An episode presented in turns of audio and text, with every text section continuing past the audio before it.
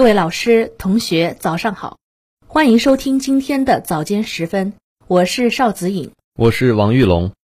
今天是二零二零年十二月二十九号，农历十一月十五。今天最高气温十六摄氏度，最低气温零下二摄氏度。今天节目的主要内容有：德国民众消费习惯发生新变化；中国已成为全球重要创新源；金雄城际铁路全线开通运营，彰显中国智慧；中国科学家改造 T 细胞，增强抗肿瘤能力；中国新材料与产业化国际论坛在宁波举行；国家级数字农业智能灌溉系统显威力。下面请听国际新闻。近日，多家市场研究机构的调查显示，新冠肺炎疫情防控期间，德国民众的消费习惯发生了许多变化。居家用品销量大增，民众外出购物频率下降，且倾向于只去一家实体商店购买所有所需物品。网络购物规模大幅增长。根据市场研究机构杰夫凯近日发布的报告，德国今年销量增幅最大的十类商品中，除医疗用品外，几乎都与居家消费有关，园艺和家庭游乐设备增长百分之五十三，办公家具增长百分之四十六，缝纫面料增长百分之三十八，游戏机增长百分之三十四，拼图增长百分之二十六，油漆涂料增长百分之二十五。德国网络购物规模今年迎来爆发式增长。欧洲知名在线支付公司克拉纳的数据显示，在今年的黑色星期五折扣周。德国网络销售额较去年增长百分之六十，创下新纪录。德国邮政集团预计，今年包裹数量将达十八亿件，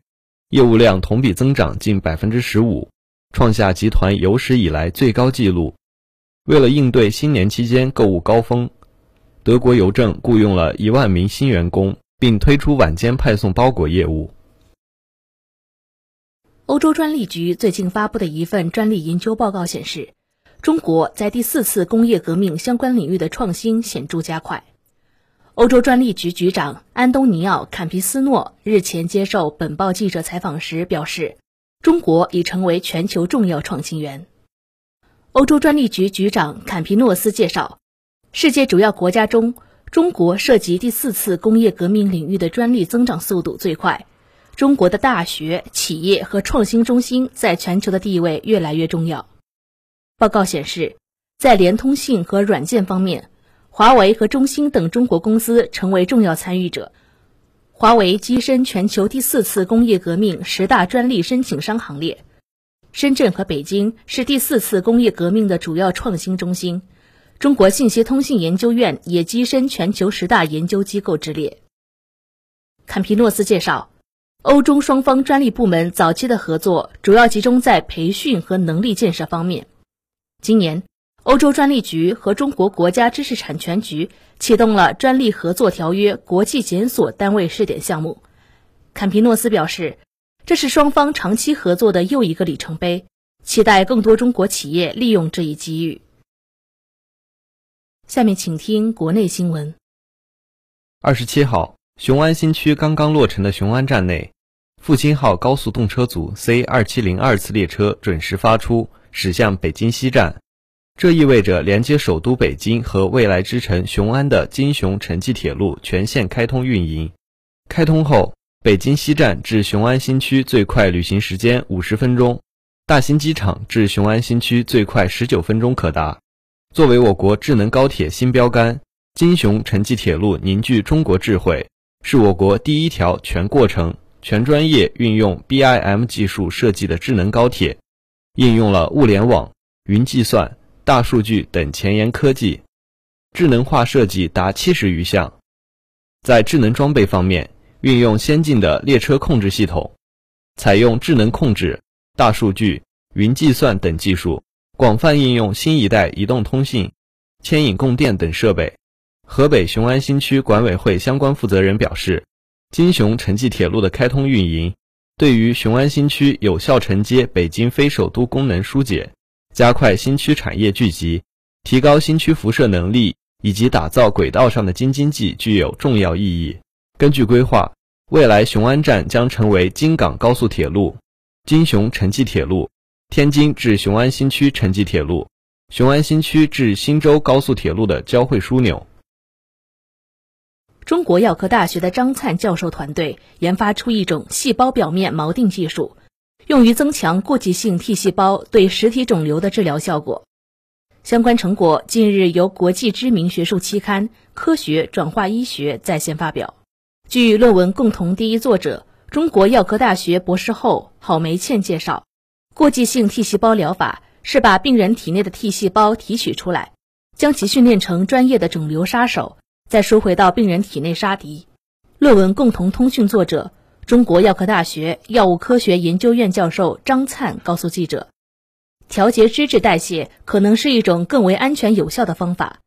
该团队提出的新方法就是将一种脂质代谢调节药物阿法麦布与过继性 T 细胞联合使用，来治疗实体瘤。为此，团队研发出新型 T 细胞表面锚定技术，通过模拟跨膜蛋白的特性，利用疏水作用将脂质锚定在 T 细胞上。小鼠实验表明，对原位黑色素瘤、黑色素瘤的肺转移瘤。以及原位胶质母细胞瘤三种实体瘤，改造过的 T 细胞显示出治疗效果。下面请听一句话新闻：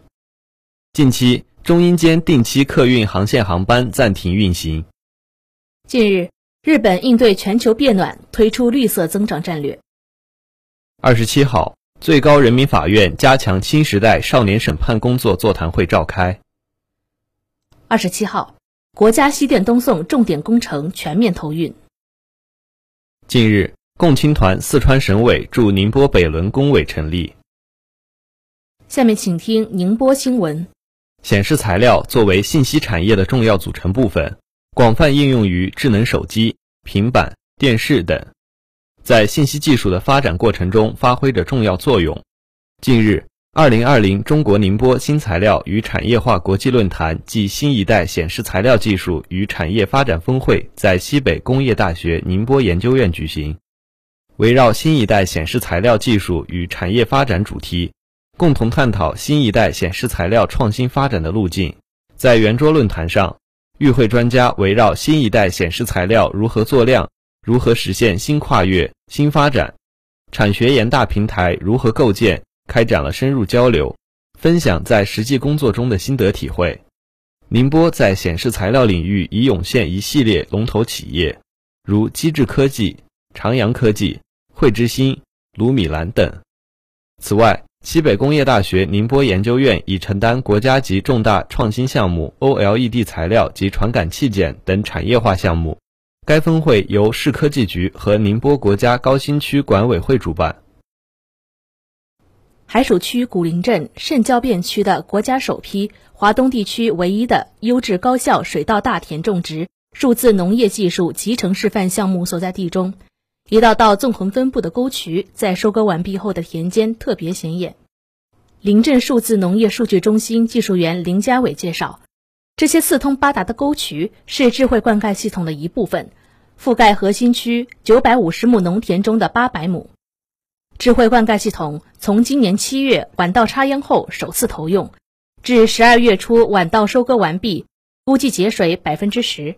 充分展现了数字农业技术高效节水的特点。智慧灌溉系统作为优质高效水稻大田种植数字农业技术集成示范项目的有机组成部分，包含进水口、泵房、闸门、电动调节阀、出水口等智能灌溉设施，通过物联网技术。构建灌溉智能化的全新模式，从而实现高效节水。值得一提的是，这一智能灌溉系统还能自动分析灌溉前后水中的硝酸根离子、钾离子、镉离子、pH 值等水质数据，并生成变化曲线，从而判断田间土壤是否受到污染。这里是 FM 幺零零点五宁波大学广播台。以上是今天早间时分的全部内容。本次节目是由潘静为您编辑，王玉龙、邵子颖为您播报的。感谢收听，欢迎您继续收听本台其他时间段的节目。